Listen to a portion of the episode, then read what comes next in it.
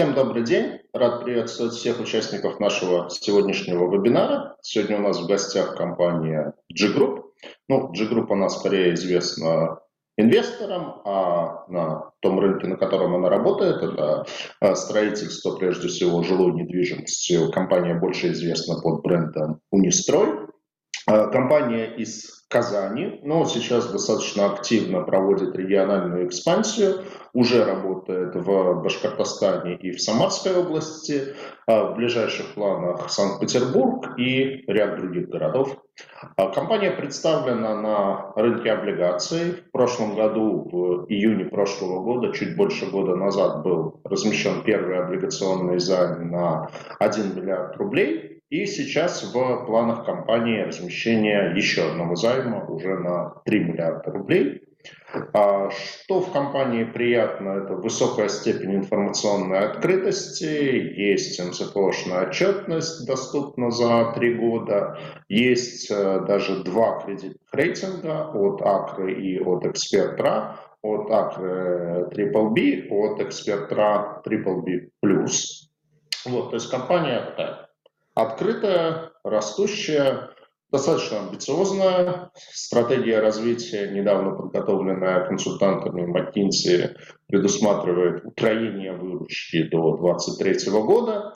Ну вот, собственно, как бы о компании, о планах на рынке облигаций мы сегодня с представителями компании поговорим. А G-Group у нас будут представлять генеральный директор Ленар Халитов и финансовый директор Татьяна Хусаинова, а помогать им будет Андрей Буш из компании ITI а, Capital, которая будет выступать организатором планируемого выпуска облигаций. А, Ленар, Татьяна, рад вас приветствовать. Здравствуйте, всем добрый день или добрый вечер уже, у кого как. Добрый день. Андрей, Сергей э, и всем присутствующим еще раз здравствуйте. Ну как, начинаем? Э, с небольшой презентацией, поэтому я сейчас оставляю микрофон Ленару и Татьяне для презентации, а после этого мы приступим к секции вопросов и ответов. Хорошо. Все видно? Да. Хорошо. Как уже Сергей сказал, у нас Компания называется G-Group. Это два бренда. Унистрой, потребительский бренд строительства жилой недвижимости, и UD Group – это управление коммерческой недвижимостью. А, в Татарстане мы крупнейшие уже последние 3-4 года, также крупнейшие в Поволжье. Где-то 90-95% бизнеса – это как раз строительство жилой недвижимости, а остаток – это коммерческая недвижимость, строительство и управление. В целом а, Работаем мы уже с 96 -го года, реализовали почти 2 миллиона квадратных метров жилья, и сейчас в портфеле более 400 тысяч квадратов в управлении в коммерческой недвижимости. По объему ввода мы 25 в России, и, как уже Сергей говорил, у нас есть два рейтинга от Акры, который постарше, BBB позитивный, и последний от эксперта BBB+, с прогнозом стабильным. С Акрой мы тоже планируем в ближайшее время обновить рейтинг и думаем, что у нас есть хорошие шансы к повышению в ИУ Акры. Где мы работаем? Мы базируемся в городе Казань, наш домашний регион. Также работаем в Уфе и Тольятти. В Тольятти уже, мне кажется, больше шести лет. В Уфе мы закончили первый свой жилой комплекс целиком от начала до конца. В Петербурге планируем запустить в этом году. То есть у нас в Петербурге есть земельные участки уже в собственности, несколько и мы находимся на стадии получения разрешительной документации. С точки зрения наших планов стратегии, мы планируем также э, развитие в Нижнем Новгороде, Екатеринбурге, Самаре и, конечно же, Москве. Также вот привели интересную картинку, мы сами для себя недавно нашли. Это вот что мы застраивали в Казани за всю историю компании. То есть, в принципе, нет ни одного района в городе, где нет бы, не было бы нашего дома. Как я уже говорил, работаем с 96 -го года и уже долгое время являемся крупнейшими здесь. Для тех, для кого компания там менее известна, мы сделали сравнение с э, другими девелоперами, которые публикуют свои данные и отчетность. То есть мы сделали сравнение по EBD, по рентабельности, по прибыли. А, если говорить по EBD за 2020 год, мы находимся где-то на уровне брусники, хоть она по выручке и больше, чем мы, но с точки зрения EBD мы крупнее.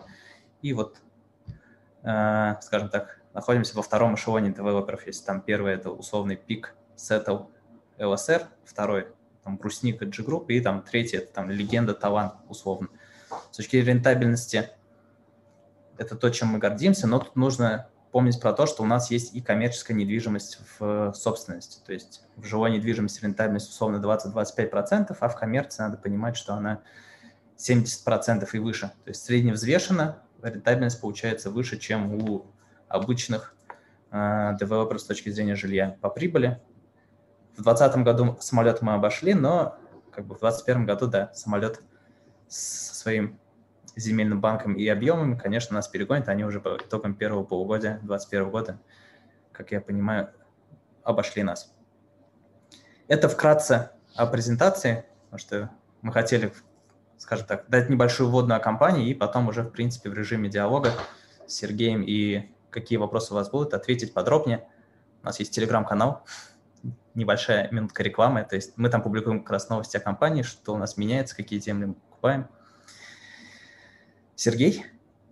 Да, спасибо большое, Ленар. Это, наверное, была самая краткая презентация эмитента за всю историю проведения вебинаров. Ну, я думаю, что это скорее хорошо, потому что у нас будет больше времени на вопросы и ответы. Ну, давайте, как вот, э, наверное, всех, там, прежде всего, сейчас волнует ситуация понятно, что все строительные компании шикарно закончили 2020 год. Вот просто вот ну, практически идеальная ситуация. То есть, да, вроде казалось, что все будет плохо, а в итоге вот просто вот все хорошо, потому что э, рубль упал, люди понесли деньги в недвижимость, ехать некуда, все занимаются улучшением жилищных условий. В общем, ценники на недвижимость вверх, доходы, выручка и беда, чистая прибыль строительной компании вверх. То есть, в общем, как бы все хорошо.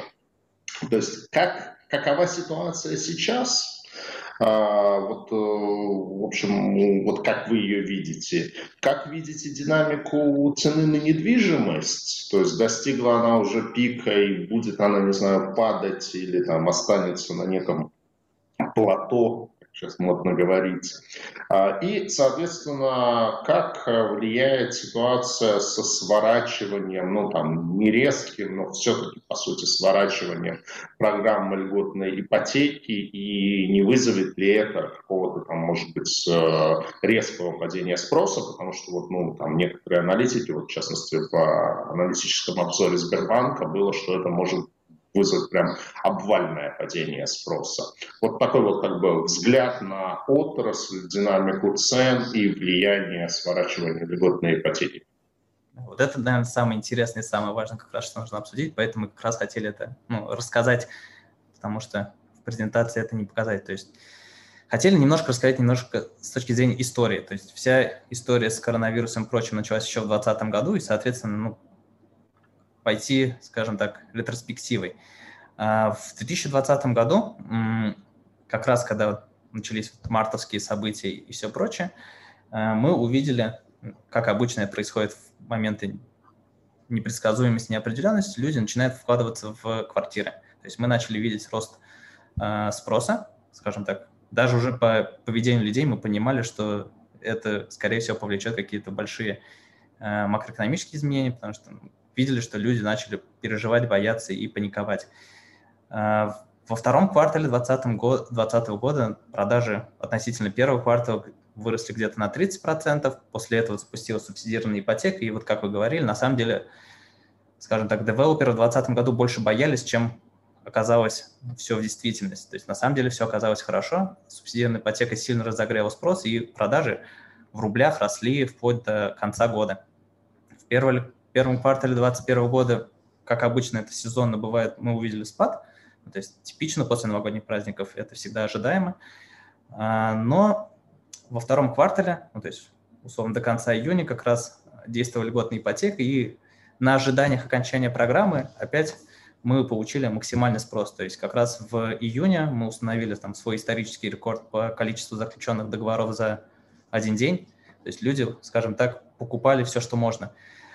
А, эта история бывала и раньше, то есть и в 2014-2015 годах, и до этого, то есть это достаточно такое ожидаемое поведение покупателя. То есть большой скачок продаж в какой-то момент, и после этого вполне ожидаемо происходит затишье. То есть весь отложенный спрос, все потенциальные сделки, какие могли быть, банки старательно конвертировали сделки, чтобы люди успели в программу. Поэтому после 30 июня мы э, спад ожидали, но вот по темпам июля, то есть по тому, что сейчас происходит, то есть вот мы вчера смотрели, условно, по 19 число, мы идем на уровне апреля 2021 года. То есть, конечно, это сильно меньше, чем в июне, но, в принципе, это как, условно, нормальный летний месяц в обычной реальности, скажем так. То есть люди не э, перестали покупать квартиры. Тут нужен дисклеймер, что мы говорим про условно Казанский регион, где мы работаем. То есть специфика регионов может быть разная. У нас условно есть и и Уфа. Но вот конкретно по Казани ситуация такая. И э, опять же, с точки зрения ожидания покупателя, плохо с точки зрения девелопера, когда покупатель ожидает снижения ставок. То есть, например, в начале 2015 года там правительство говорило, что ставки будут снижаться, мы будем стимулировать спрос, и это, наоборот, убило продажи. Потому что все люди говорили, зачем нам покупать сегодня, через три месяца ставки будут ниже. Сейчас тренд ну, в обратную сторону, ставки ожидаемо будут расти, и это мотивирует людей заключать сделки сегодня. То есть жилье все равно остается не только инвестиционным инструментом, но и базовой потребностью, поэтому люди стимулируют, э, скажем так, продажи сделать именно сегодня, сейчас. Поэтому, скажем так, в перспективе ближайшего квартала мы ожидаем, что продажи, они будут идти условно так же, как шли, вот, не считая последние месяцы ажиотажа. То есть это условно нормальный рабочий темп. А, кроме того, с точки зрения цен, тоже вы правильно отметили, цены выросли сильно. А, есть внутренние факторы с точки зрения себестоимости, есть там внешние факторы с точки зрения спроса. То есть все это сыграло. Мы действительно наблюдаем существенный рост э, цен в тех рынках, что мы есть.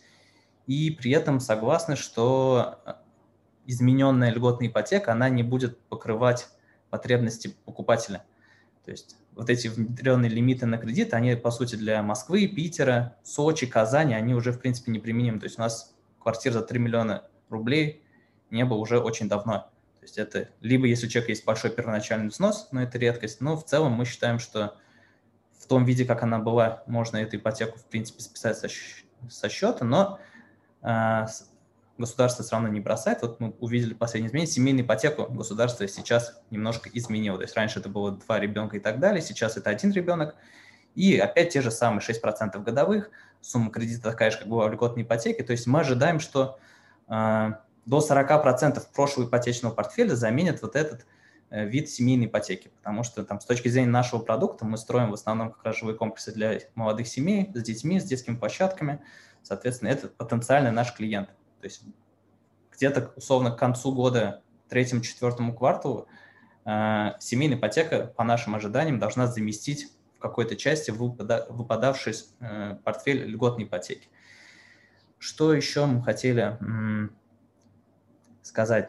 С точки зрения цен, индексации таких, как мы видели раньше, конечно, мы не ждем. То есть классическая индексация цен у нас была порядка 7-12% в год, и, соответственно, мы цены индексируем там, не раз в месяц, не раз что-то, а пропорционально проданным квадратным метрам, скажем так. То есть если мы видим большой спрос на какой-то вид планировок, то конкретно в этом разрезе квартира дорожает. Если мы видим, что какой-то вид квартир пользуется меньшей популярностью, то цены на них остаются прежними или там индексируются условно номинально. Поэтому средневзвешенно мы думаем, что цены будут расти порядка там 10-12% в год, то есть вот с окончанием льготной ипотеки, что в принципе достаточно такая стандартная практика, то есть порядка 1% удорожания в месяц, они так и были. По себестоимости в первом квартале, в первой половине года удорожание на самом деле было еще больше. То есть с точки зрения работ, материалов, металлов, в принципе, любые позиции, какие можно представить, даже какие делаются в России, там, утеплители, еще что-то, они почему-то стали резко расписаны на большой период времени вперед, то есть их и не заказать, они стали дороже, мигрантов, как вы знаете, особо не осталось, то есть с точки зрения обычных рабочих на объектах это вызвало рост себестоимости, поэтому в целом, с точки зрения финмодели, мы ожидаем, что в начале года был опережающий рост цен на недвижимость. Сейчас, скажем так, мы нормализуем маржу за счет того, что мы признаем удорожание себестоимости. То есть себестоимость, по нашим подсчетам, а, опять на наших объектах, в наших регионах, дала э, примерно по плюс 10 тысяч на квадратный метр. Это пока, скажем так, не конец, то есть мы видим, что какие-то позиции продолжают дорожать, поэтому, скажем так, а, с определенным лагом себестоимость догонит рост выручки, наверное. Какие-то позиции останутся фиксированы, то есть стоимость земли, она уже осталась, там подключение к сетям, общеквартальные затраты, они остаются фиксированы, но в какой-то мере это, скажем так, уберет неожиданно повышенную маржу застройщиков. То есть мы не ожидаем такого рая, как это было в первой половине года, но мы ожидаем выход на прежние режимы работы. То есть, в принципе, как девелоперы работали, оно так и будет. То есть мы видим, что количество договоров стабилизировалось, что маржа тоже стабилизируется, и, соответственно, темп роста цен тоже снизится. Спасибо, Ленар. Я прям вижу это заголовок для новостей отличный. Даже. Э, Ленар Халидов. Первое полугодие 2021 года для строительных компаний было раем. Ну, строители привыкли к разным катаклизмам, потому что на нас это, как правило, всегда влияет там каким-то мультипликатором. И здесь то же самое. То есть удорожание, люди уехали, объекты. И это известно, что стройка, она же влечет за собой изменения в множестве сопутствующих отраслей. Поэтому и на многие вещи мы реагируем сильнее, чем другие отрасли, и, соответственно, видим какие-то вещи сильнее, чем остальные. А, Ленар, а вот, а, ну, вопрос, который, конечно, был актуален прежде всего в прошлом году, сейчас он в значительной степени, насколько я понимаю, отыгран, то есть в 2019 году началось, э, начался переход на механизм счетов escrow при покупке э, квартир, но там это шло поэтапно, то есть для новых проектов, которые запускались вот э, после определенной даты. То есть вы полностью уже сейчас перешли на этот механизм. Как вообще, вот, на ваш взгляд, это повлияло ну, вот с точки зрения покупателей недвижимости, это стало лучше? Хуже, там, не знаю, повысилось доверие вообще как бы покупателей ну, по сравнению с предыдущей схемой, когда это было долевое участие? А, смотрите, наши дома в среднем строятся порядка полутора лет. То есть мы понимали, что к моменту перехода на escrow счета большинство наших объектов не будут соответствовать критериям переходного периода. Поэтому готовиться мы начали сильно заранее. Мы в, 2000, в октябре 2018 года запустили свой первый дом со скроу, и уже в начале 2020 года его сдали и уже раскассировали свои первые скроу-счета. А, поэтому с точки зрения подготовки и там проектного финансирования мы готовились заранее, плюс а, мы не испытывали особого стресса с точки зрения оформления проектных кредитов с банками, потому что мы оформляли кредиты с 2015 года проектные на жилье, но не выбирали, поскольку не было необходимости, но благодаря этому у нас был большой наработанный опыт работы с банками, который, в частности, нам позволял помогать развивать это кредитование у других банков, которые этим еще не занимались. А, конечно, до раскассаций было непросто, а, денег не хватало, но как только пошли первые раскассации, а, в силу там ритмичности ввода, мы очень быстро вошли в колею. И благодаря также системе проектного финансирования – отпала необходимость собирать деньги на старте проекта, то есть мы сразу могли продавать по конечным ценам и повышая там, в случае наличия спроса. Вот. Если же говорить об отношении людей а, к этому инструменту, к отношению клиентов, то определенно это верный шаг, поскольку в целом доверие в отрасли оно повысилось, и мы поддерживаем такую инициативу. Но сказать, что это нововведение как-то сильно отразилось на наших продажах, мы не можем, потому что ввиду длительной истории существования компании у нас уже наработанный уровень доверия. То есть, ну, поэтому... А с, с какого года э, оперирует? Что-что? С какого года компания оперирует? 96-го. А, то есть вам 20 лет? Да? да, юбилейный год. В сентябре, да. Да, хорошая дата. Ну, заранее не поздравляют, но, в общем, я думаю, что... А, хорошо, вот а, затронули тему как бы вот вообще общих рисков отрасли, ну и это действительно, наверное, для всех строительных компаний некое такое проклятие, что э, рейтинговые агентства оценивают, ну, относят жилищное строительство к отраслям с одним из самых больших рисков. То есть они вот, вот прям самые высокие риски – это жилищное строительство. Ну, аргументы, что длительный производственный цикл, значительные затраты, отсутствие там, долгосрочных контрактов, высокая чувствительность к макроэкономической ситуации – а, вот вообще говоря, как бы, то есть получается, что вы можете быть там сколь угодно хорошей компанией, но мы потом про ваши финансы поговорим, там у вас действительно очень консервативная как бы ну, финансовая политика, низкий там, долг беде, и все вот это, но вы как бы упираетесь вот в, там, не знаю, отраслевой потолок рейтинга а, по строительным компаниям. Вот на ваш взгляд, э, будет происходить какая-то все-таки переоценка рисков строительной отрасли инвесторами, рейтинговыми агентствами, с учетом того, что ну, отрасль тоже трансформируется, там, растет доля крупных игроков, а, там, уходят многие мелкие игроки, вот, а, там внедряются те же самые счета escrow, то есть, в принципе, как бы процессы вроде как идут позитивные, но вы ожидаете, что это приведет к такому постепенному переоцениванию а, риска вообще отрасли? Да, ограничения есть. Это вот, скажем так, всегда стартовый момент разговора с любым рейтинговым агентством. Они говорят, что мы все понимаем, компания хорошая, но простите, слишком много печальных примеров в истории. То есть обычно девелоперы, причем еще и падали они с большим общественным резонансом, с кучей обманутых клиентов. Как правило, клиенты – это же все физлица, которые остались без жилья, у которых осталась ипотека. Ну, то есть мы понимаем эти внутренние ограничения, видим там, что даже условно у ПК рейтинг всего лишь А+, у эксперта, хотя там какие-то значительные, более мелкие, скажем так, менее устойчивые и известные компании где-нибудь просто в нефтедобыче, они имеют там условно AAA. Да. Или, а, или. Понимаем, что такое ограничение есть. У нас BBB+, а, сами для себя мы видим потенциал роста до А-, то есть мы понимаем, что нам нужно делать с точки зрения корпоративного управления, управления рисками, диверсификации выручки.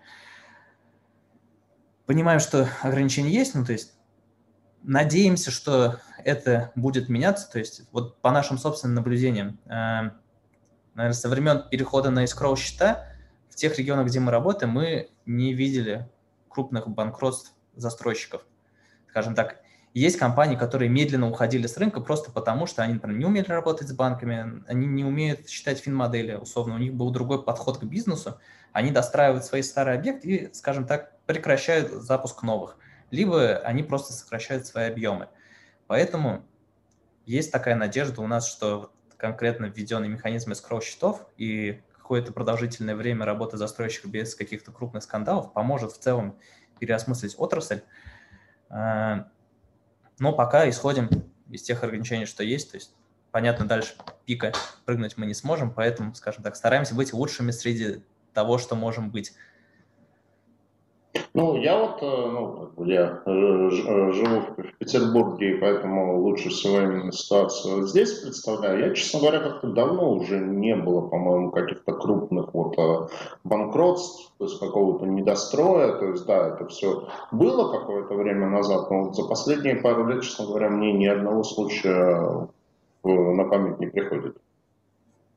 Да, Надеемся, что время и, скажем так, практика помогут в целом отношение к отрасли изменить. Потому что на самом деле, как мы видим, ну, остались конкретно в наших регионах застройщики такие образованные, понимающие, умеющие планировать, считать. Вот ушла эта старая история, я сейчас забью пару свай, соберу там, не знаю, 200 миллионов, а там дальше разберемся. Потому что у меня еще следующий дом есть. Вот эта история с котловыми затратами, я дострою один дом за счет другого. В целом, ну, и государство этим следит гораздо больше. Плюс банки стали кредитовать, а чтобы получить кредит в банке, там запас прочности должен быть, дай бог, каждому. Соответственно, вот все это искусственно позволяет там отсеивать рынок от недобросовестных или там менее компетентных застройцев. Спасибо. А нам тут параллельно в ленту уже прилетают вопросы, я их буду по возможности миксовать.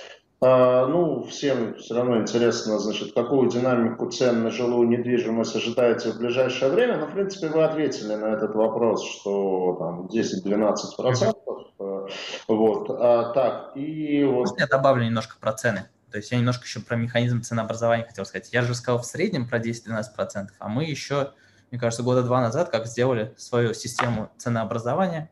Ну, я про нее начал говорить. То есть это, скажем так, начинающий зачаток того, что делают авиаперевозчики. То есть мы разделили все квартиры по разным категориям планировки, вид, там, близость к лифту, шум. То есть там порядка, условно, 20 разных факторов. И мы знаем эластичность спроса в каждом из видов э, планировок, ну, скажем, из каждого вида квартир. Соответственно, темпы фактической реализации мы отслеживаем не просто, не знаю, мы продали сегодня 100 квартир, поэтому надо повысить на 1%. Мы ценообразование ведем каждый день. То есть каждый день система автоматически предлагает нам повысить или даже понизить цены на определенные виды квартир, зависит от того, насколько э, фактически темп реализации отличается от нашего планового. То есть у нас есть условно плановое желание – продать все квартиры к моменту ввода, чтобы ничего не осталось, и мы, соответственно, планируем, сколько квартир должно там, каждую неделю продаваться. И зная эластичность спроса, мы знаем, насколько можно изменить цену, чтобы фактически темп реализации привести к необходимому нам. Соответственно, все это ценообразование стало гораздо более таким точечным. Есть квартиры, которые растут на самом деле быстро, есть квартиры, которые не растут вообще, и за счет этого мы в дальнейшем, то есть это же не просто разовое мероприятие, то есть мы достроим дом и видим, что какие-то квартиры пользуются большим спросом, какие-то меньшим. Соответственно, мы можем менять набор квартир, либо, э, скажем так, более вдумчиво подходить к стартовому ценообразованию. Чтобы не было тенденции, что мы поставили высокие цены, потом снижаем, и у людей формируется ложное ожидание, что цены будут падать, чтобы правильно ну, как бы вести динамику на протяжении всего процесса строительства. Мы эту историю внедрили года два назад, мы ее экспериментировали с точки зрения того, что вот условно отдел продаж продает вот этот дом, и соседний дом продает условно наша IT-система. И сравнивали, насколько меняется выручка. То есть с точки зрения темпов, с точки зрения валовой выручки, это получается лучше, чем прямое экспертное мнение. Но экспертно мы тоже сам корректируем, то есть, не знаю, условно, июньские валовые продажи, мы понимали, что это недолгосрочная тенденция рынка, и поэтому сильно поднимать цены на все будущие квартиры, наверное, неразумно. То есть это нам помогает вот с точки зрения ценообразования более точечно и правильно подходить к каждой квартире. Интересная, кстати, аналогия с э, авиакомпаниями и с э, ценообразованием на авиабилеты. Ну, они так и есть. Если у них еще более продвинуто с точки зрения того, что они отталкиваются не только от самого билета как продукта, они отталкиваются от вас как покупателя. То есть, когда вы заходите, не знаю, условно, с айфона смотреть билеты и с андроида, цены могут быть разные. Если вы обновляете страницу несколько раз, цены тоже могут быть разные. Если вы купили условно семье и сейчас докупаете себе, то цена вам может быть значительно выше, чем вы покупали семье, потому что, ну, как бы, куда вам деваться? То есть это хороший опыт. Тут есть свои сложности с точки зрения того, что у нас цикл производственный гораздо дольше. Ну, то есть мы там, если мы промажем, то следующий дом мы там запустим через полтора-два года, и там цена ошибки немножко другая. Но это вот то, над чем мы работаем. В общем, если будете покупать квартиру от G-Group, заходите с максимально дешевого телефона. То есть лучше сначала пойти купить самый дешевый телефон, и вы получите как бы максимально дешевую цену на квартиру. Это такой лайфхак, видимо, по итогам семинара. Когда мы доделаем этот этап, то да. А, так, ну еще вот вопрос от э, моего хорошего друга Владимира Малиновского. Подскажите среднюю цену реализации по итогам первого полугодия в терминах э, руб за метр квадратный. Очень интересный вопрос, потому что квартиры крайне разные. То есть средняя цена реализации в условном Тольятти и в Казани, они как бы... Давайте в Казани, а то там, если мы начнем усреднять Казань, Тольятти, да. Уфу, это уж совсем, знаете, в среднем по портфелю конкретно сейчас, если взять однушки, двушки, трешки, в среднем цена реализации 107 тысяч за квадрат. Я вот прям просто зашел в систему посмотреть. При этом у нас есть комплексы, где средняя цена на квартиру уже больше 160 тысяч квадратов, 160 тысяч за квадрат, но это условно заканчивающийся жилой комплекс, там осталось немного квартир с хорошей локацией. Ну, в Казани есть квартиры и э, 80 тысяч, 82 тысячи минимально, это на окраине Казани жилой комплекс. Соответственно, вот вилка цен от 82 до 165, в Тольятти средняя цена реализации 60 тысяч рублей. Спасибо, Владимир. В общем, в Тольятти и в Казани дешевле, чем в Питере. Предлагаю ехать в Тольятти и Казань покупать э, недвижку. А, давайте дальше по моим вопросам. Как у вас э, дела с земельным банком? Ну, эксперт РА пишет, что у вас с земельным банком все хорошо, что наконец с 2020 года у вас эквивалент порядка двух с половиной миллионов квадратных метров, то есть это примерно на 10 лет вы обеспечены земельным банком. Все действительно так?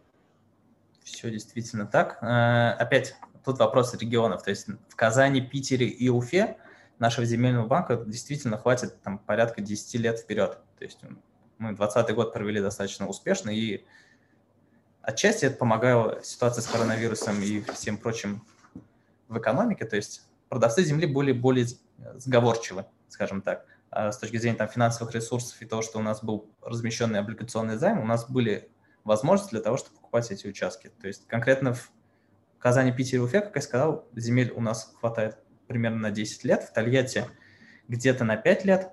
А, при этом мы продолжаем смотреть те регионы, которые мы ставим себе как целевые, то есть Москва, Самара, Нижний, Екатеринбург. А, земли в Казани, Питере, Уфе, как я сказал, где у нас уже хватает, мы не прекращаем отсматривать, потому что цикл выхода на сделку, он такой не быстрый. Вот мы конкретно в 2020 году купили земельный участок, который мы вели переговоры с 2015 года. То есть у нас ушло больше пяти лет на то, чтобы закрыть эту сделку. Соответственно, воронка, она большая, мы отсматриваем много земель, и сам процесс, он тоже не быстрый. То есть мы смотрим все и при этом мы готовы даже в тех регионах, где у нас земельный банк большой, купить земельный участок, если он в хорошей локации, с хорошим потенциалом и там с хорошим условием покупки. То есть мы конкретно сейчас стараемся, э, скажем так, больше продвигать историю покупателя в сделку, то есть просить рассрочку, привязываться к э, сдаче домов, получению разрешения. У нас есть примеры сделок, как вот примерно делает самолет, это партнерство с владельцем земли, то есть он заходит с землей, мы заходим своими навыками, умениями, средствами и в конце какой-то пропорции делим результат.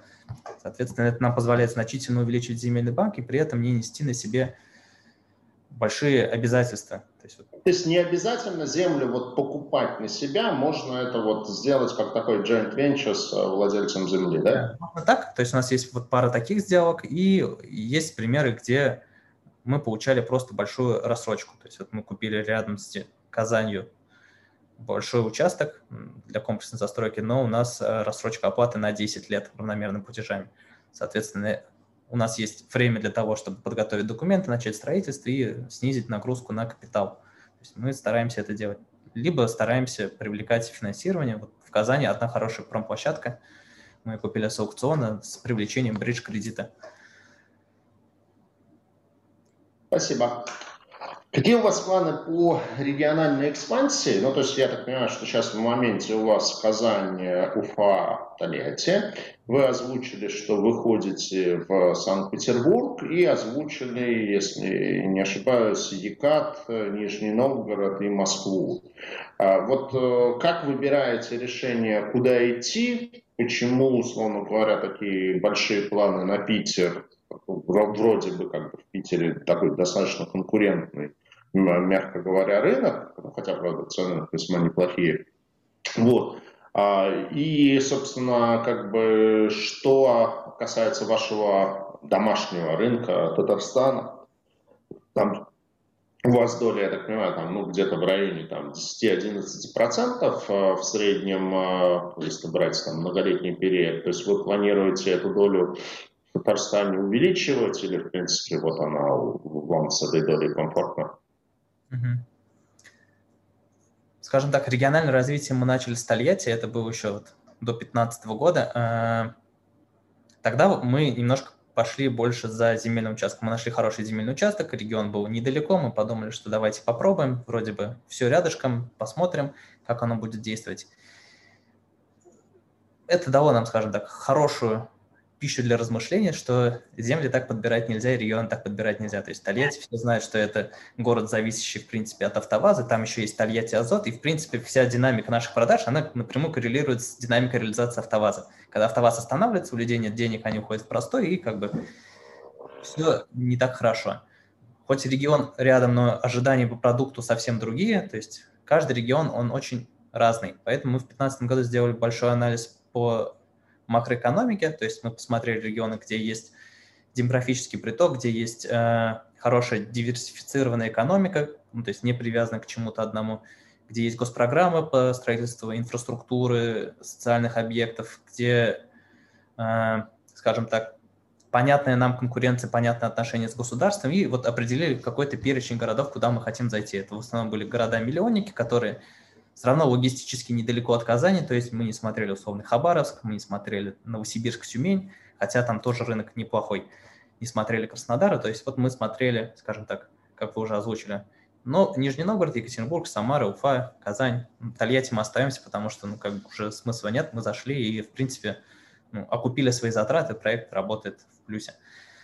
А, этот анализ мы обновляем регулярно, то есть какие-то города добавляются. Вот мы начали условно смотреть Пермь, а, начали смотреть более мелкие города, то есть есть города, скажем так, значительно меньшим населением, но где конкуренция на самом деле не развита, а в принципе экономика ну, существует. То есть там развит, например, средний бизнес, и покупатель тоже есть. А, почему условно Москва-Питер? То есть тут вот как раз вопрос к долям. То есть вы говорили про долю на рынке Татарстана, а мы смотрим долю на рынке Казани. То есть в Казани у нас доля порядка 20-25%, то есть это там по количеству сделок мы, по сути, крупнейшие в городе. В рублях мерить сложнее, потому что другие девелоперы не публичны, но в штуках порядка 20-25%, и Казань мы оставляем ну, во всех своих планах как базовый регион. То есть мы здесь работаем, здесь хотим оставаться, и все равно с точки зрения объема выручки Вале он будет оставаться крупнейшим среди регионов. Итак, а вы именно вот Казань, другие города Татарстана Нет. вы не строите? Mm-mm. Ну, потому что вот Казань и остальные Татарстан, он все равно сильно разный. Ну, то есть э, уровень доходов, э, демографии, притока населения. То есть Казань имеет большой демографический приток. Здесь много высших учебных заведений, здесь много приезжает студентов из других регионов, которые остаются, потом покупают жилье, соответственно, молодое население, растущее, хороший город в Закамье, ну, то есть это восточная страна Татарстана, там немножко другой вид продукта, то есть там строят панельки, более утилитарное жилье, скажем так. Там есть хорошие устойчивые застройщики, скажем так, они строят свой продукт, мы строим свой продукт там, в своем городе. С точки зрения доли в Казани мы не хотим эту долю наращивать, то есть мы опытным путем и там с точки зрения истории поняли, что 20-25% это как раз вот условно наш сегмент. Чтобы нам продавать в штуках больше, нам нужно уходить в более дешевый сегмент. То есть сегмент премиум бизнес в Казани, он совсем небольшой, нам закрывается одним местным девелопером, и он там строит условно один-два дома в год. То есть рентабельность у него в процентах может быть неплоха, но он на самом деле в объеме гораздо меньше. Вот наш сегмент это комфорт плюс, скажем так. А, это там не панельное домостроение, это хорошие монолитные кирпичные дома, не свечки в 20-30 этажей, Соответственно, вот это наш сегмент, и мы знаем емкость рынка и не собираемся там из этого сегмента выходить. Поэтому с точки зрения развития мы пошли смотреть в другие регионы. С точки зрения там условного Питера и конкурентного рынка. То есть Екатеринбург тоже крайне конкурентный рынок. Там есть Брусника, там есть Атомстрой, а, там есть ЛСР, там есть Кортрос, там есть ПИК. Ну, то есть рынок, на самом деле, там тоже весьма конкурентный. Вопрос целевой доли. То есть, условно, занять э, 1-2% в Москве, это не влечет какой-то страшной конкурентной борьбы с тем же пиком. Но с точки зрения абсолютных объемов выручки 1-2% в Москве, они там будут сопоставимы с, предположим, нашей половинной выручкой в Казани. То есть, э, когда нет цели, скажем так, занимать лидирующие позиции конкретно на рынке, как бренд, то есть, чтобы стать лидером как брендом в Москве, вот это действительно задача уже сложно выполнимая для регионального девелопера. А когда мы говорим о там, небольшой доле на рынке, чтобы мы диверсифицировали общий пол выручки, это, по сути, должен быть хороший проект в хорошей локации. А, с точки зрения рисков, сейчас дольщики стали относиться к этому проще, потому что есть искро, поэтому если условный там неизвестный девелопер в Питере строит хороший объект, условно, с видом на Неву, то он продастся в любом случае, если там будут конкурентные цены, и как бы люди будут видеть, что объект реально строится. Поэтому вот эту долю рынка мы думаем, что мы сможем занять без там какой-то сложной борьбы с тем же сетом или LSR. Это наша стратегия и идея. Спасибо. Сколько вообще сейчас проектов э, у вас в работе? Ну и там, может быть, какие-то цифры по объему ввода жилья в этом году и в следующем? Угу. Сейчас у нас 11-12 девелоперских проектов. Вот мы как раз недавно запустили еще парочку новых в Казани. Как я уже говорил, уже мы ждем все Питер, но пока параллельно запустили новый в Казани. По объемам в 2020 году мы ввели где-то 190 тысяч квадратов. А, в этом году мы планируем 200-250 тысяч квадратов. Средний годовой ввод наш – это порядка 200 тысяч квадратов. А, и, скажем так, вот опять с точки зрения сегмента, существенно отклоняться от 200 тысяч мы тоже не планируем до тех пор, пока мы не запустим там, следующий регион. Плановый Питер, и вот если мы запустим Питер как конкретно те площадки, которые мы уже приобрели и по которым мы готовимся, то через год, в 2022 году, мы планируем выйти на объемы свыше 300 тысяч квадратов. И с точки зрения, там, если не натуральные показатели, а рубли, то э, в выручке это отразится уже э, в 2022 году, потому что в 2021 году, если мы начнем, это будет пока только начало стройки продаж, то в 2022 году, соответственно, мы ожидаем кратный рост выручки, то есть вот опять с точки зрения небольшой доли на Пит- в Питере, но гораздо большего объема рынка, мы планируем выйти на показатель выручки там, около 40 миллиардов рублей. То есть сейчас у нас меньше 20 немного, то планируем вот выйти на 40. Расскажите мне, как питерцу, какие интересные локации будут в Питере? Ну, если сейчас мы рекламу пускали, так что можно рассказать. Один – это Пискаревский проспект, это точечная застройка. И второй – это Сестрорецк, курортный район. Соответственно, Пискаревский проспект – это точечный объект. Мы как раз хотели с него начать посмотреть и там научиться. У нас в соседнем здании уже открыт офис, где есть отдел продаж, есть заказчик. То есть они готовятся и учат людей. А Сестрорецк – это большой проект на 100 с лишним гектар. Соответственно, это будет большая комплексная застройка. Э, по нашему представлению, это хороший район, куда питерцы... А, я, я там не, неподалеку от Сестрорецка живу. Да. Он территориально доступен, ну, то есть там в Питере есть пробки, да, но там магистраль, в принципе, до города хорошая. Соответственно, там есть электричка, железная дорога, то есть там можно сделать хороший такой куст. Подтверждаю. Хорошее место. А, у вас, кроме жилой недвижимости, есть еще направление коммерческой недвижимости. Я так понимаю, оно не очень большое, там порядка 8%. Я посмотрел, у вас бизнес-центр есть, гостиница есть. Вот это направление, вы, не знаю, вы планируете его расширять или вот это вот есть и есть, там что-то приносит, но как бы основные планы все-таки на жилищку? Сейчас жилье как вы сказали, порядка 8%. Для себя с точки зрения стратегии мы планируем там 5-10% общей выручки генерировать за счет коммерческой недвижимости. Соответственно, при росте объемов жилья мы понимаем, что там мы хотим запускать новые объекты коммерции. Почему условно только 10, а не больше? Потому что коммерческое жилье, оно, коммерческая недвижимость э, очень капиталоемкая, с большим сроком возврата капитала. То есть мы в прошлом году в конце запустили наш крупнейший объект Казань-Мол, торговый центр, э, по общей площади он крупнейший в городе, хорошая локация, там больше 100 тысяч. Соответственно, это большие капитальные затраты, которые будут отбиваться там в течение, условно, 7 лет, 7-8 лет. И если мы будем вкладывать существенные ресурсы именно в коммерческие объекты, мы затормозим развитие жилья. То есть мы хотим использовать живую недвижимость как базу для развития коммерческой недвижимости и моделируем разные сценарии. То есть, не знаю, чисто жилье строить, строить чисто коммерцию, наиболее быстрый выход на планы это как раз вот запускать те проекты, которые у нас уже есть земельные участки, они, в принципе, готовы, потом выйти на объем, вот когда у нас еще плюс один регион, и, соответственно, мы достаточно свободно сможем там достраивать новые коммерческие объекты. у нас есть в планах еще один торговый центр в Казани, где собственно, ну, участок в собственности, мы уже получили разрешение, сейчас мы его обновляем. То есть вот небольшое органичное развитие, оно есть, то есть в рамках там 50% от выручки – коммерческая недвижимость будет оставаться и при росте жилья. Соответственно, э, не торопимся, скажем так, подходим консервативно и следим за там, возможной нагрузкой на основной бизнес.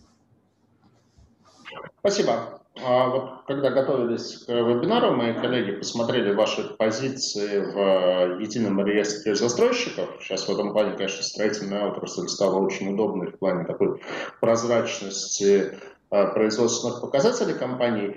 А вы как бы немножечко там, а, ну, скажем так, э, проседаете. То есть ну, там, в 2018 году вы входили в топ-30, сейчас это скорее как бы топ-50. Там, по Татарстану тоже вы занимали первое место, потом вас обогнала СМУ-88. То есть это ну, вот некая ваша сознательная позиция, что вы там, не, знаю, не гонитесь за метражом, а именно концентрируетесь на качестве, а, и поэтому растете немножко медленнее рынка смотря на какой показатель смотреть. То есть вот по объему воды, как я сказал, мы лидеры э, в регионе, и, соответственно, там на, по итогам полугодия, условно, СМУ, например, был первый, но все девелоперы меряют ввод по итогам года. То есть так как там, сезонность определенная существует, то там по итогам года мы все равно будем уверенно лидировать по объемам ввода. Даже сейчас, вот на сегодняшнюю дату мы посмотрели, мы там в июле сдали пару домов, мы СМУ снова обогнали. А, рейтинг, про который вы говорили, это рейтинг э, объемов текущего строительства. Вот у нас с экспертом была большая дискуссия на эту тему. Мы им рассказывали, что, по нашему мнению, этот показатель не является ключевым и важным от него отталкиваться. То есть, что есть объем текущего строительства? Это у меня, как у девелопера, есть разрешение на строительство, на, строитель... на постройку на этом участке, и там, условно, есть комплексный объект, и я получил разрешение на 5 домов, но строю я из них один, например. То есть конкретно э, объем текущего строительства говорит о том, в какие проекты девелопер зашел. Когда вот мы были, например, в рейтинге повыше, это была как раз ситуация начала Тольятти, мы получили разрешение на строительство на все дома, то есть, условно, на все 15-16 домов. Но выгод от этого конкретно для девелопера никаких нет. То есть мы эти дома строить не начинаем. Б, э, так как это продолжительный процесс строительства, за то время, пока мы строим, условно, первый, второй, третий дом, мы понимаем, что потребительские предпочтения меняются, продукт надо менять. Соответственно, мы подаем новые документы на разрешение, мы проходим этот процесс снова и снова. У разрешения строительства есть сроки, в течение которых нужно строить это. Опять новая бюрократия. Соответственно, кроме каких-то там рейтингов, условно, чиновников, там по объему строительства, он никаких выгод нам не дает. Поэтому мы всегда мерились на объем ввода. И как раз эксперту мы говорили про сравнение. Вот есть условно девелопер а, альфа назовем, который ну, неизвестный, он строит, предположим, у него объем текущей строительства 500 тысяч квадратных метров. У нас, предположим, 300. Но при этом мы сдаем 200 тысяч в год, а он сдает 100 тысяч в год. Какой девелопер более эффективен и более безопасен? То есть девелопер, который зашел в проект, который там в два раза больше, чем мы, а если он еще и начал продавать, у него обязательно перед дольщиком начинает появляться, им нужно вкладывать собственные средства, либо девелопер с большой оборачиваемостью капитала. То есть у нас средний срок строительства там полтора года, и вот в ЕРЗ появился как раз новый рейтинг по темпам строительства, и там быстрейший в Татарстане за минусом одного, который строит панельки. Но это как бы разные продукты. Вот если его выбросить, то мы строим действительно порядка полутора лет каждый дом, и мы не стараемся начинать проект просто ради проекта. То есть для нас важно закончить, передать ключи дольщикам, чтобы люди радовались, что дом построен быстро, чем вот там условно три года строить дом и иметь большие объемы текущего строительства, но при этом не иметь ритмичности в вводе. Поэтому с точки зрения показателей мы всегда целились именно на объемы воды. Вот эксперт мы тоже с точки зрения вот этого показателя убедили. Они сказали, что ну, у них был посыл в том, что они хотели как-то отранжировать застройщиков. То есть, не знаю, условно, есть брусника с большим объемом текущего строительства, есть там какой-то мелкий. То есть объем воды – это такой же достаточно э, волатильный показатель. Я могу много сдать в этом году, мало сдать в другом году, но мы им говорили про то, что можно оценивать земельный банк. То есть вот есть земельный банк, есть разные стадии получения документов, есть понимание, сколько по нормативам можно на этом построить. То есть при наличии хорошего земельного банка, там, при наличии пайплайна по переходу в РНС и понимание, что там условно ТЭПы, которые застройщик планирует, они выполняются, там, объем ввода э, будет более показательным, чем объем текущего строительства. Мы даже вот в телеграм-канале большой анализ писали, как раз как во время рейтинга у нас там это наболело, мы прям не выдержали, написали, написали большую статью. Угу. Интересно. Да, ну, кстати, вот продолжая тему рейтингов ЕРЗ, вы там на третьем месте по скорости строительства, вот в топ-3, и в топ-10 по рейтингу потребительского качества жилья. Так что, в общем, вот с этими показателями у вас, я так понимаю, все очень хорошо. Да, вот по темпам строительства я сказал, вот я просто перед интервью тоже посмотрел ЕРЗ, смотрел, там впереди нас в Татарстане вот есть один, кто строит панельки, но панельки, они чисто по производственному циклу должны строиться быстрее. По качеству, э, да, гордимся, что мы вошли в топ-10. вопрос, хотим ли мы дальше или нет, э, если нас слушает наш коммерческий директор, прости меня, мы понимаем, что надо давать лучший продукт нашим клиентам, э, но есть вопрос опять покупательского спроса. То есть можно сделать очень крутой бизнес-класс, прям, не знаю, с э, Face ID на входе, двери будут открываться сами, лифты будут тебя ждать прямо в момент, когда ты зайдешь, ну, то есть будет продукт вообще шикарный.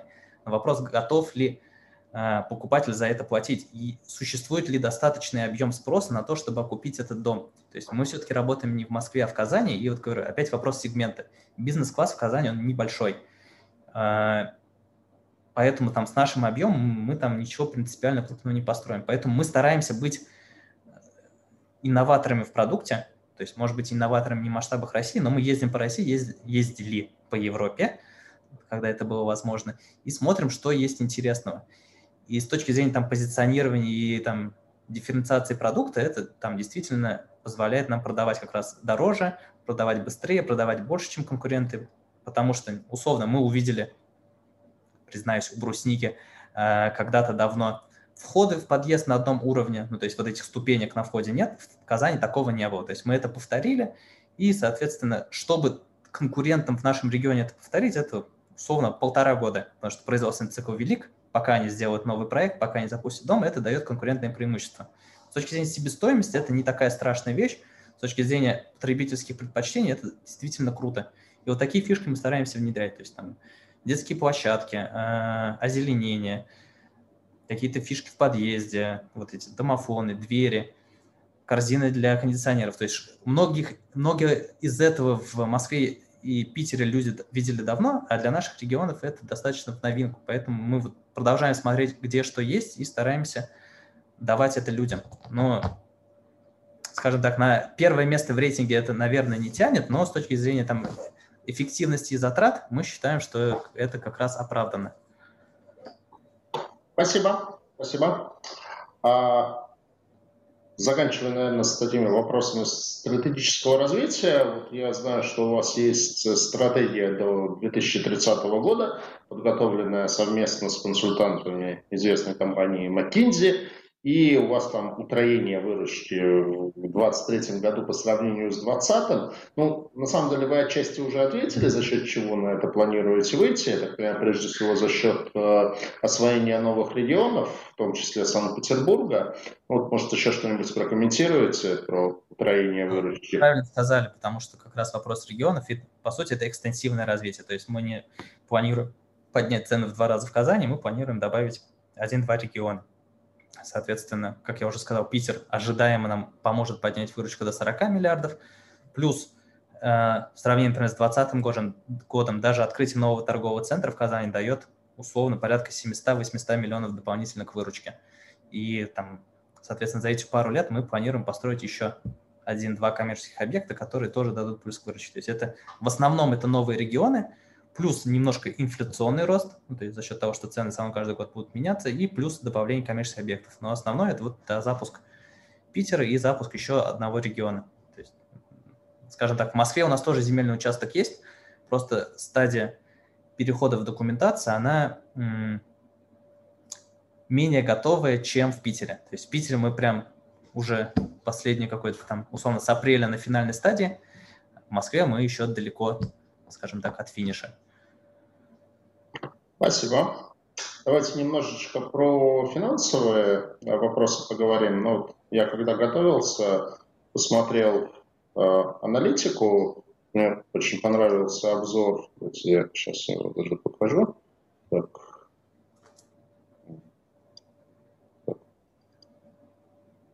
Удалось мне расширить экран? Да, удалось мне расширить да. экран. А, так, э, вот, э, от компании «Открытие» по вам, ну не по вам в целом, по строительным компаниям был обзор. Ну, там не все компании они взяли, то есть там э, небольшие компании типа там Талана, ну, относительно небольшие типа Талана, типа Априфлай не попали, то есть вплоть до э, легенды они включили по размеру. Э, и такая вот интересная сравнительная табличка, и у вас получается самая высокая среди всех маржа по EBITDA 31%. Вот с чем это связано? Почему у вас маржа по EBITDA существенно выше, чем у конкурентов? Угу. Частично ответил. Ну, то есть, во-первых, у нас есть коммерческая недвижимость с рентабельностью 70% плюс, которая, хоть и доля в общей выручке невелика, но она сама дает какой-то там эффект влияния. В жилье целевой показатель э, рентабельности как раз по марже порядка 25%, то есть это мы и стратегически хотим соблюдать, и как бы проекты ниже этой планки не принимаем. Э, соответственно, вот этот фактический рост цен плюс э, скажем так, хорошую ситуацию на тех рынках, где мы сейчас работаем, она дало превышение от 25% плановых, там, предположим, до 27-28% по маржинальности с точки зрения жилья. Ну, то есть мы идем немного выше, чем планировали. Плюс еще оставшаяся дельта – это как раз коммерческие объекты, то есть торговые, у нас два больших торговых центра, то есть один работает с маршой 78%, второй только запустился, он поменьше, но, соответственно, в среднем он поднимает ебиду маржин как раз вот до 30%. Но с точки зрения стратегии планирования мы там в жилье вот эти оптимистичные, реалистичные показатели ну, занижаем. То есть в стратегии у нас все равно идет как бы выравнивание э, маржи до 25%. То есть мы планировали с более консервативных показателей. Спасибо. А относительно вашей долговой нагрузки, в принципе, у вас все достаточно консервативно. То есть э, эксперт РА пишет, что у вас долг EBITDA 1,6, открытие вот в этой табличке насчитало вообще 1.0. А, ну, в принципе, и тот, и другой показатель очень э, ну, достаточно консервативный. И опять-таки вот э, в показанной табличке в обзоре открытия у вас самая высокая среди всех э, вот этих э, ваших пирс обеспеченность собственным капиталом 47%. У остальных компаний этот показатель ниже 30%, у многих даже меньше 20%. То есть вот, ну, то есть это говорит о такой, в общем, консервативности финансового менеджмента. Поэтому, Татьяна, наверное, к вам прежде всего вопрос, как э, финдиректора. Вы и дальше планируете так консервативно, в общем, что вот нет-нет-нет, мы вот это, никаких дополнительных рисков не берем. Или все-таки вот на таком каком-то горизонте года три все-таки поагрессивнее начнете? Смотрите, когда, тогда же, когда мы разрабатывали стратегию, мы, в принципе, для себя там, волевым решением определили, что коэффициент нашей финансовой устойчивости, то есть ну, долг EBD у нас будет 2,2. В целом в этих же диапазонах мы и находимся, бы планируем продолжать там находиться. Возможно, если мы там купим что-то большое в кредит, в какой-то момент мы пропьем эту цифру, но в целом все равно будем возвращаться к этому уровню. Причем нужно тут обратить внимание, что долг э, преимущественно сформирован коммерческой недвижимостью, то есть на строительство и запусках, что и как раз связано с тем, что у нас большой капитал, потому что это как бы формирует, ну, как сказать, собственные средства. Собственные средства, да, которые мы направляем, инвестируем, там, не выплачивая дивиденды, а инвестируем в строительство этих объектов. А, коммерция у нас без регресса на жилье, то есть поэтому это, в принципе, такая самодостаточная история, и э, мы идем, то есть в соответствии с стратегией, вот как там вы обсуждали уже, то, что у нас там 8-10% выручка коммерции, соответственно, э, вот эти показатели, они отлично вписываются вот в этот целевой уровень долг EBITDA. То есть мы сами этот показатель дальше дробим по направлениям, то есть условно в жилье это показатель далеко не 2,2, а там условно меньше одной EBITDA, долг EBITDA, а в коммерции он больше, потому что ну, как бы торговый центр без этого не построить. Ну, мы, да, По сути, одна EBITDA долга – это, по сути, уверенно долг по два торговых центра. Хорошо, давайте тогда применительно к э, рынку облигаций, наверное, попросим Андрея Буша к нам тоже подключиться. А, в прошлом году вы первый свой займ разместили на миллиард рублей. В июне у вас прошло размещение, а, если не ошибаюсь, на два года под 2,5%. Давайте мы вам сейчас покажем. На три года 12,5% купон. Да, да, да. давайте это, Сереж, я... Давай я его на Сибанде включу, покажу. То есть вот, собственно, купон 12,5 и погашение 23 э, год. А, ну, тут что отметить? Я бы отметил, что довольно хороший, ну как, относительно хороший был спрос институциональных держателей, то есть получается три э, ПИФа у вас сидит, ну, в том числе Альфа тут вообще практически на четверть займа, а ПИФ Альфа у вас в этих бумагах сидит. Вот, вот хотелось бы послушать коммент, как оцениваете итоги, как прошло размещение. Да, прошлогоднее размещение нам далось э, большим трудом, но в итоге мы получили достаточно хороший спрос, была переподписка в книжке.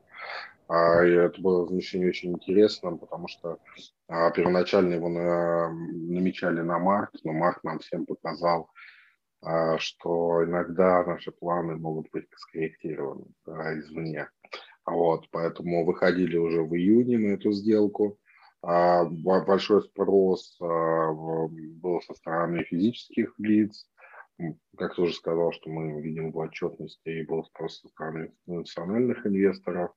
А в целом мы считаем, что дебютный выпуск для компании состоялся на очень замечательном уровне. И э, текущие котировки также это отражают. Да? То есть спрос э, на бумаги данного эмитента, он э, значительно превосходит э, его предложение, его бумаги торгуются сильно выше номинала. Вот. А бумаги осталось не очень много, а, так как бумага изначально хоть и на три года выпускалась, дюрация у нее была сильно меньше двух лет. А вот, и сейчас, по большому счету, бумага начнет уже плотно амортизироваться и уменьшаться в своем размере. А, поэтому а, этот инструмент дал возможность компании а, спокойно пережить потенциальные риски с ликвидностью в нашем ковидном году. А с точки зрения, в принципе, отношений инвесторов к девелоперам, я считаю, что оно сильно улучшилось с тех пор, как ввели искрову. И G-Group в данном случае, на мой взгляд, один из лучших а, и прозрачнейших эмитентов на этом рынке. Если относиться к тому, какие могут быть планы с точки зрения а, будущих размещений, я бы сказал, что компания предполагает в ближайшее время возможно выпуск новых облигаций, а, и он достаточно сильно был похож на существующий выпуск, который торгуется. С учетом а, повышения рейтингов мы ожидаем увеличения количества национальных инвесторов. И а, в этой связи приглашаем всех поучаствовать в новом выпуске. Дополнительную информацию уже объявим, когда будем готовить конкретно выпуск. Ну, то есть пока только ориентир по объему 3 миллиарда. То есть пока ориентиров по ставке, там, по дюрации не готовы. Дюрация, скорее всего, будет так, такая же, как в предыдущем выпуске, порядка там, двух лет. А по ставке пока мы а, посмотрим и сделаем премаркетинг на рынке, что захочет рынок. Ну, объективно эта ставка не, будет, не может быть а, сильно отличающейся, а, значительно отличающейся от а, текущей ставки, в которые торгуются бумаги. Ну, сейчас примерно под десятую ставку получается. Да, да. да, но как бы, когда первый выпуск размещался, был как бы цикл снижения ставок. То есть сейчас мы находимся в цикле повышения ставок. Ну вот, соответственно, в пятницу будет э, заседание ЦБ, и там, главная интрига, собственно, будет повышена ставка там, на 100 пунктов, на 75 пунктов, ну, там, ниже 50 никто не ждет точно, но вот основная интрига, будет ли на 100 пунктов. То есть, соответственно, там идет repricing и в первом эшелоне, пошел repricing в как бы в ВДО, ну, все-таки, как бы, наверное, G-Group это такая ну, верхняя граница, но все-таки ВДОшного сегмента. То есть вот с учетом этого, насколько это может затруднить размещение, ну, потому что 3 миллиарда уже такой объем достаточно серьезный. Я думаю, что есть определенные факторы, которые позволяют нам ожидать хороший спрос. Во-первых, есть позитивная динамика компании, а, которую как бы вообще никуда не выкинешь, и она очень позитивная, да, компания генерит беду и генерит чистую прибыль. И второе, это позитивная динамика отражается на объективных данных. По большому счету на дебютном выпуске была даже дана большая премия рынку для того, чтобы рынок об этом узнал, узнал о компании. Сейчас я думаю, что премия это к рынку ФЗ сократится, то есть даже в условиях растущих ставок скорее премия будет просто сокращаться к, к, к ОФЗ. Вот. И в, в этой связи я думаю, что э, мы сможем увидеть институционалов, а, и мы сможем увидеть достаточно большое количество физических лиц по одной простой причине, что с введением квальности многих просто ниже BBB плюс отрезало. И все, что могут увидеть Никвал, э, Никвал это а, B+, а для них в любом случае при текущих даже депозитных ставках 5%, а 10 area или, ну, посмотрим, что получится, но даже то, что сейчас торгуется в G-Group, да, это есть это привлекательная ставка, которая будет очень-очень-очень э, интересна, с учетом как раз выбывания тех инструментов, которые до этого торговались значительно более высокими доходностями, но с меньшим, чем BBB плюс рейтинг. Андрей, а планируется размещать как э, тикер на тикет на первичке будет э, тысяча или 1,4 миллиона? В связи с тем, что сейчас как раз идет подготовка документов, в связи с тем, что компания растет, компания э, намеряется занимать в будущем, развиваться, а тикет будет э, меньше, чем миллион четыреста, соответственно, тысячу рублей. Спасибо. Ну и такой, может быть, уже там э, в концовочке, такой скорее стратегический вопрос. То есть в прошлом году компания произвела реорганизацию в акционерное общество. Ну, вообще, с точки зрения структуры собственности в МЦФОшной отчетности указано, что компания является семейным бизнесом и основным ну, акционерами является семья э, Гельфатовых. Я так понимаю, что уже там, второе поколение этой семьи, по сути, вот, э, ну, и первое и второе поколение этой семьи. Э, юридически это через кипрскую компанию Хан Соло, видимо, кто-то был фанатом фильма «Звездные войны», а, и компания была реорганизована в акционерное общество. Собственно, хочется понять, чего ради. То есть это начало такого как бы цикла подготовки к IPO, а, или вот просто решили, что удобнее это э, назвать акционерным обществом. Ну и что из таких атрибутов корпоративного управления у вас внедрено? Есть ли у вас совет директоров, там, независимые директора, э, как инвесторы любят, или это пока еще вот, вот пока еще только направление движения, но этого пока нет? Ну вот, если вкратце, там, я начну, реорганизация нашей компании – это такой закономерный шаг, потому что в целом а, акционерное общество позволяет использовать такие инструменты, как опционные программы мотивации менеджмента, также подготовиться к IPO. А, таким образом, в целом, отдача от этого шага, она уже начинается сейчас, и мы постепенно начинаем то есть менять там в том числе и корпоративное управление, мы знаем, что нам нужно делать. Вот идем к этому планомерно пути, все-таки ну да. Мы планируем. Да. Есть такие планы в будущем, есть условно текущий реальность, что мы, да, действительно запустили опционные программы для менеджмента, и на базе акционерного общества делать проще.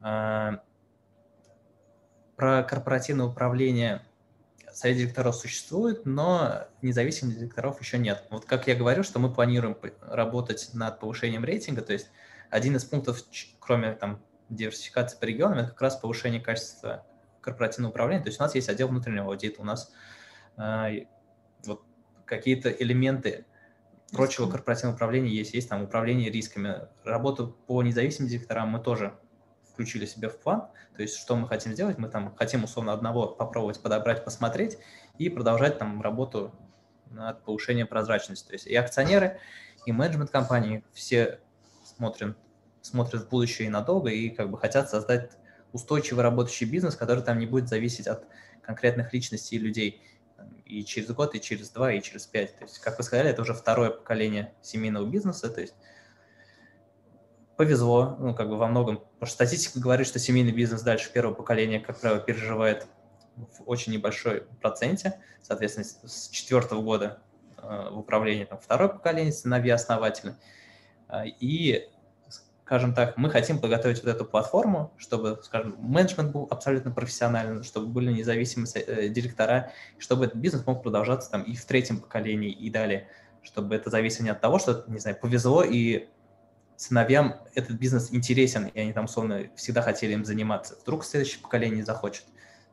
То, что компания делает, там, то, что мы строим, создаем, это как бы их вдохновляет, и они не хотят, чтобы это закончилось только после них. Поэтому, да, планы большие. Есть что-то, что мы делаем уже прямо сейчас, есть что-то, что мы будем делать, условно, в перспективе года, например, там, поиск независимых директоров, и что-то, что мы будем делать в более отдаленной перспективе. Но в целом хотим, чтобы компания была понятно, прозрачно, готово. И это условно было наше собственное решение, что мы хотим сделать шаг, а не там ограничения, регуляторы и так далее, что условно, вы это не можете, это вам нужно подождать. Поэтому. Спасибо большое, Ленар. А, давайте, наверное, пробежимся по тем вопросам, которые у нас есть, и на которые мы, возможно, еще не ответили. Так, про структуру собственности ответили, про динамику цен, да, про реорганизацию акционерного общества, да. Так, еще параллельно с решением о реорганизации принято решение о передаче 1 миллиард рублей ООО «Бета», которая занимается предоставлением займов и кредитов. С чем это связано? Можете прокомментировать? Ну, для нас самое важное – это гибкость и скорость, а поскольку G-Group – это акционерное общество, то нам бы потребовалось длительное время, чтобы одобрять эту сделку, ну, крупную сделку там, по передаче средств для реинвестирования там, нашим застройщикам. Чтобы сократить это время и быть более гибкими, у нас, ну, в принципе, и до этого существовал распределительный финансовый центр БЕТА, через который все денежные потоки и инвестиции проходят. То есть это такое как бы вынесенное внутреннее казначейство, да? Внутренняя стопроцентная дочка от G-Group, да, которая консолидируется. Да. Чтобы не одобрять, условно, мы сейчас даем застройщику А 20 миллионов, потом еще 30 миллионов. Угу. Сделали одним разом, но с точки зрения консолидации МСФО это все в группе, и как бы, это не деньги, выданные на сторону. Понятно. Так, и вот, наверное, заключительный вопрос э, про земельный банк. Так, земельный банк эквивалентен 2,5 миллионов продаваемой площади. Компания работает на региональных рынках Э, где вопрос рентабельности стоит остро, соответственно, один из ключевых вопросов. Какая доля от земельного банка под будущие проекты обеспечена подключенными коммуникациями? По скольким перспективным проектам из плана в горизонте полутора-трех лет вопрос коммуникации закрыт? Ну, насколько я понимаю, суть вопроса в том, что одно дело иметь участок земли, а другое дело иметь участок земли с подведенными коммуникациями, потому что, естественно, строить можно только там, где эти коммуникации есть. Так как мы в основном строим комплексные проекты, скажем так, опыт создания жилого комплекса с нуля в поле у нас тоже есть. То есть мы и скважины сами бурили, и очистные сооружения сами делали, и котельные сами строили. В принципе, мне кажется, мы только... Ну, даже электрогенерацию мы тоже сейчас сами делаем. То есть у нас в одном из домов будет солнечная батарея, и в ТЦшке последней маленькой мы тоже делаем солнечные батареи. То есть, как коммунальщики генерации мы, в принципе, всю эту историю умеем, знаем и как бы делать можем возвращаясь к земельному банку, у нас э, есть два больших земельных участка, где этот вопрос открыт, где, скажем так, эта задача существует. Это вот как раз конкретно Сестрорецк, потому что это на самом деле новый район, где надо будет это все застраивать. А, и есть вот как раз большой земельный участок, который рассказывает с рассрочкой на 10 лет рядом с Казанью. Эм, там тоже сетей нет, но там, в принципе, есть понимание по всему, кроме канализации. То есть там есть можно подвести газ, можно подвести э, электричество, можно подвести водоснабжение. Ну, то есть эту историю мы знаем, делать умеем, и э, с точки зрения там, помощи государства есть программа стимул государственной поддержки. То есть, конкретно сейчас в регионе Татарстан э, государство планирует сделать упор именно на строительство сетей, то есть там в рамках 8 тысяч рублей на квадрат государство, если я ничего не, как бы, немножечко не путаю, помогает застройщикам застраивать вот эти большие сети к новым комплексным территориям освоения. Потому что, условно, раньше государство делало упор на садики, школы, сейчас 3-4 года достаточно много всего построить по федеральным целевым программам, и сейчас делается упор именно на сети, подготовку новых э, территорий развития. Поэтому это, скажем так, возможный вариант поддержки раз, а второе, что мы умеем это делать и на месте. То есть и бурить можем, и как бы очистные делать можем. Принципе, это все понятно, посчитано. Нет земельных участков, скажем так, где это черная дыра, и мы не знаем, во что это обернется. То есть перед покупкой мы условно запрашиваем тех условия, тех возможностей, понимаем, откуда можно подтащить магистраль, какие-то предварительные переговоры даже проводим. Соответственно, дальше это просто уже там, переводится в документы и там, в более детальные цифры. Ну, то есть какие-то ожидания мы всегда имеем, что вот здесь нужно будет подстанцию отреставрировать городскую, здесь нужно будет провести, предположим, не знаю, даже 20 километров труб. Все понятно. Вот говорю, два участка больших, где документально мы эти э, решения не закрепили, а все остальное в целом проблем не имеет. Большое спасибо. Ну что ж, мы, насколько я вижу, все вопросы, которые у нас были, ответили. Поэтому большое спасибо, Ленар, большое спасибо, Татьяна, большое спасибо, Андрей. А, конечно же, желаю успехов в а, размещении предстоящего займа и в реализации дальнейших планов. Планы у вас амбициозные. Вот, э, надеюсь, что на родной для меня питерский рынок успешно выйдете и начнете здесь активно строиться, развиваться. Всем будет от этого хорошо. Поэтому огромное спасибо и надеюсь, что до новых встреч. Вам спасибо, Сергей. Спасибо большое, Сергей. Спасибо да, за спасибо. время и внимание, интерес. Спасибо за вопросы. Спасибо, коллеги. Всего доброго.